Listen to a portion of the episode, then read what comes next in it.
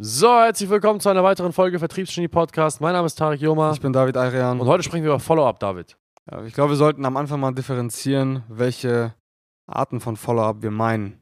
So, ich denke jetzt, wir haben in jedem Bereich des Unternehmens irgendwo Follow-up. Äh, sprechen wir mal von dem, von dem, der am relevantesten ist, würde ich jetzt mal sagen, der im Sales. Wo gibt es denn noch Follow-up? Kundenbetreuung. Ach so. Es ja. gibt sehr viele Arten von Follow-up. Ach so, ja, das wusste ich nicht, Digga. ähm, Im Sales, also ich kenne nur ein eine Art des Follow-ups. Also ich ähm, kenne die, die kenn das Follow-up im Sales am allermeisten und ähm, Follow-up ist eine Sache, die sehr, sehr viele Unternehmer unterschätzen, ganz einfach, weil sie einfach nicht verstehen, wie viel Geld da eigentlich hängen bleibt Mhm. wie viel. Das, man muss halt eine Sache verstehen. Im, im, im, Im Unternehmertum oder beziehungsweise im Vertrieb muss man verstehen, dass die Kunden, angenommen mal jetzt einen Pool aus, aus, aus äh, 100.000 Menschen, die relevant sind für deine Dienstleistung, ja. Zu dem jetzigen Zeitpunkt, heute, jetzt gerade, äh, Donnerstag, der 29.07.2021 um 16.20 Uhr sind momentan 10% von dieser Zielgruppe maximal relevant. 90% von dieser Zielgruppe sind höchstwahrscheinlich gerade entweder in einem anderen, bei einem anderen Dienstleister, haben gerade erst angefangen, haben gerade kein Geld, haben kein Interesse, sind im Urlaub, haben gerade andere Probleme, haben, müssen gerade eine Gesellschaft herauswerfen und, und, und, und, und. Also muss man sich klar machen, dass nur ein ganz kleiner Teil dieser Personen jetzt gerade kaufbereit sind. Und wenn man das einfach weiß, dass die Person äh, da- dass, dass nur ein, ein Zehntel dieser Personen äh, kaufbereit sind, aber dieser, dieser, diese, diese, diese, dieses Fragment von den Menschen halt immer wieder wechselt, weißt du? Mhm. Immer wieder so im, im, im keine Ahnung, acht Wochentakt ändert sich das ja immer wieder. Ja. Ich meine, denk mal an Dienstleistungen, die wir in der Vergangenheit an, in Anspruch genommen haben. Welche meinst du zum Beispiel? Angenommen, wir haben jetzt eine Content-Marketing-Agentur, die für uns Ja. arbeitet, ja? ja. So, könnte man uns Content-Marketing verkaufen? Stand jetzt nein. Richtig. Hätte man uns aber vor zwei Monaten Content-Marketing verkaufen können? Ja. Richtig. So, wenn die Content-Marketing-Agentur, die für uns arbeitet jetzt gerade, Scheiße baut, in einem Jahr, kann man uns dann wieder Content-Marketing verkaufen? Mit Sicherheit. Und darum geht es halt eben. Ja. Es sind Dienstleistungen, die wir brauchen, die wir in Anspruch nehmen, für die wir in der Zielgruppe sind. Wir sind ein, ne, wir sind ein Unternehmen, welches im Monat zwischen zwei, also keine Ahnung, zwischen anderthalb, 2000, ich weiß nicht, wie viel ausgeben, 2000 Euro geben wir dafür im Monat aus, ne? Ja, ein bisschen mehr all in all. Okay, aber gut, das sind zweieinhalbtausend Euro, irgendwie so, zwischen 2.000 und 3.000 Euro ausgeben. Geben wir für Content Marketing aus, damit äh, hier Ja. Instagram. Instagram, Facebook, blablabla, der ganze Schnickschnack, der eigentlich viel zu früh von meistens gemacht wird und bei uns eigentlich viel zu spät kam, ja. Bilder, hübsch, alles, alles, alles, alles hübsch ist, ja. Ähm, dafür geben wir im Monat zwischen 2.000 und 3.000 Euro aus. Wir sind in der Zielgruppe. Gerade nicht kaufrelevant. Aber wenn man uns akquirieren möchte, sollte man im besten Fall alle vier bis acht Wochen Follow-up machen. Und gucken, sind wir zufrieden? Gibt es noch etwas, was wir ausbauen möchten? Gibt es vielleicht Dinge, die sie übernehmen können? Weil es kann ja immer sein, dass sich die Situation verändert. Vielleicht kann es ja sein, dass die Content-Marketing-Agentur, die wir jetzt gerade haben, sehr, sind sehr zufrieden mit denen. Aber vielleicht wollen wir bald YouTube-Videos machen und wir brauchen noch jemanden, der für uns YouTube-Videos schneidet, aber unsere Agentur bietet das nicht an. Das es lohnt sich, alle vier bis acht Wochen an meinem Arsch dran zu sein und mir irgendwann das Ding zu verkaufen. Ich habe so ein bisschen das Gefühl, viele Leute äh, glauben Leads, äh, sage ich jetzt mal, oder beziehungsweise verbrennen die Leads, indem sie einfach nicht mehr sie für relevant halten. Ne? Also irgendwie schließen die dann nicht ab und vergessen die dann irgendwie einfach. Ja, Pflegen sie zwar ins CRM ein, aber das ist dann weg. Wozu pflegst du es dann ein? Ey, David, aber CR CRM musst du ganz ehrlich sagen, also kaum einer hat ein CRM, ne? Also, wie viele Leute haben ein, CRM-Programm, welches tatsächlich gut gepflegt ist, welches strukturiert ist, welches systematisiert ist, welches ihnen äh, eine Möglichkeit gibt, dauerhaft Follow-up zu machen, wo sie die Gespräche protokollieren, wo sie eintragen, wer was gemacht hat, wer was gesagt hat, wo sie tatsächlich auch sagen, ähm, wann sie das nächste Mal anrufen sollen, wo sie sich Aufgaben stellen. Das sind ja alles Dinge, die, die, die macht ein normales Unternehmen nicht, was noch, keine Ahnung, gerade mal zehn Mitarbeiter hat. Ja. Damit fängt es ja an. Damit man hier aber Follower betreiben kann, muss man erstmal protokollieren können. Man muss ja, man muss ja in der Lage sein zu sehen, wann habe ich die Person angerufen, was hat sie das letzte Mal gesagt.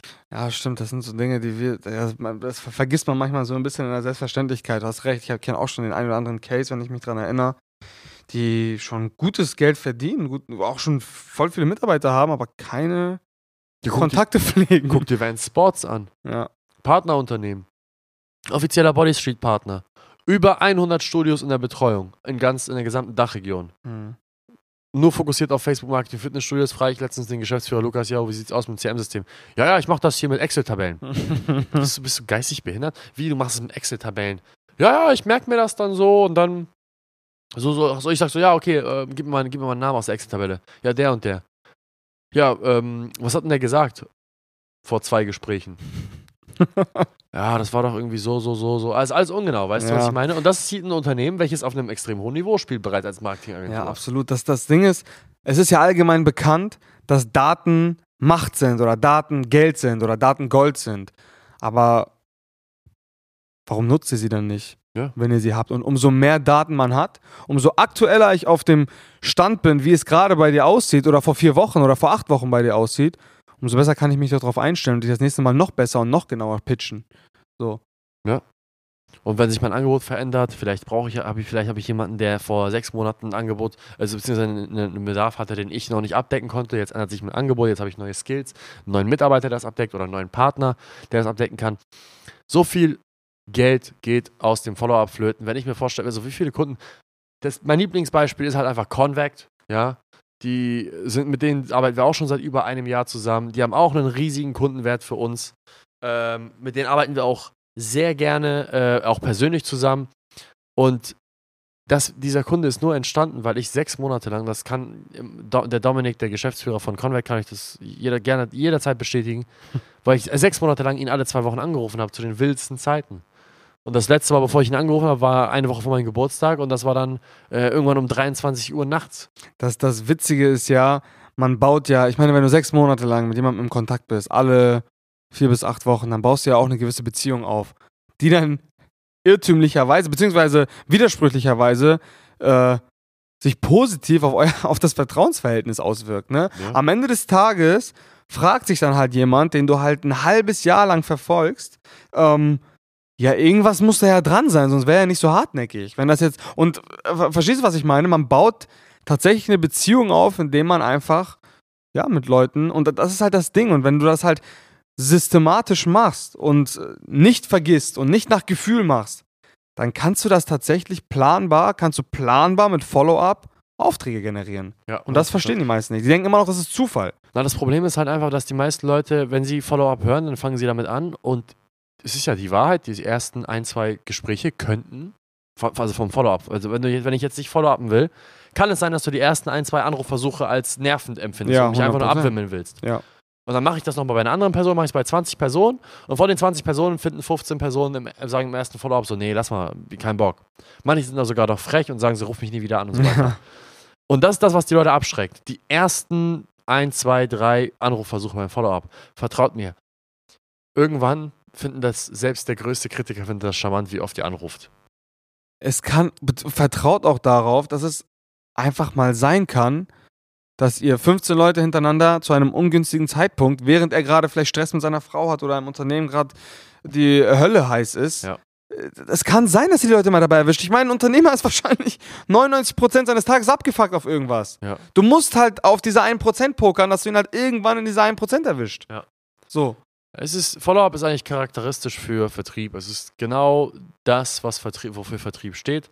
Ein Prozess, der funktioniert, immer wieder zu befolgen, unabhängig des Ergebnisses. Mit, und das mit demselben Enthusiasmus immer wieder und wieder und wieder und wieder. Jedes Mal auf die Schnauze kriegen und trotzdem mit demselben Enthusiasmus, wie du es sagst, ans nächste Gespräch gehen. Ist ja Genau. nichts anderes. Und, und, und dabei aber die Früchte abernten, die eigentlich keiner ernten will, weil die Früchte einfach zu weit oben am Baum Ja. hängen oder dazwischen zu viele Dornen sind oder was auch immer. Ja, muss ja sagen, die, die Kunden, bei denen man sehr lange dran war, verläuft, also erfahrungsgemäß die Zusammenarbeit auch immer ziemlich, ziemlich schnell und erfolgreich.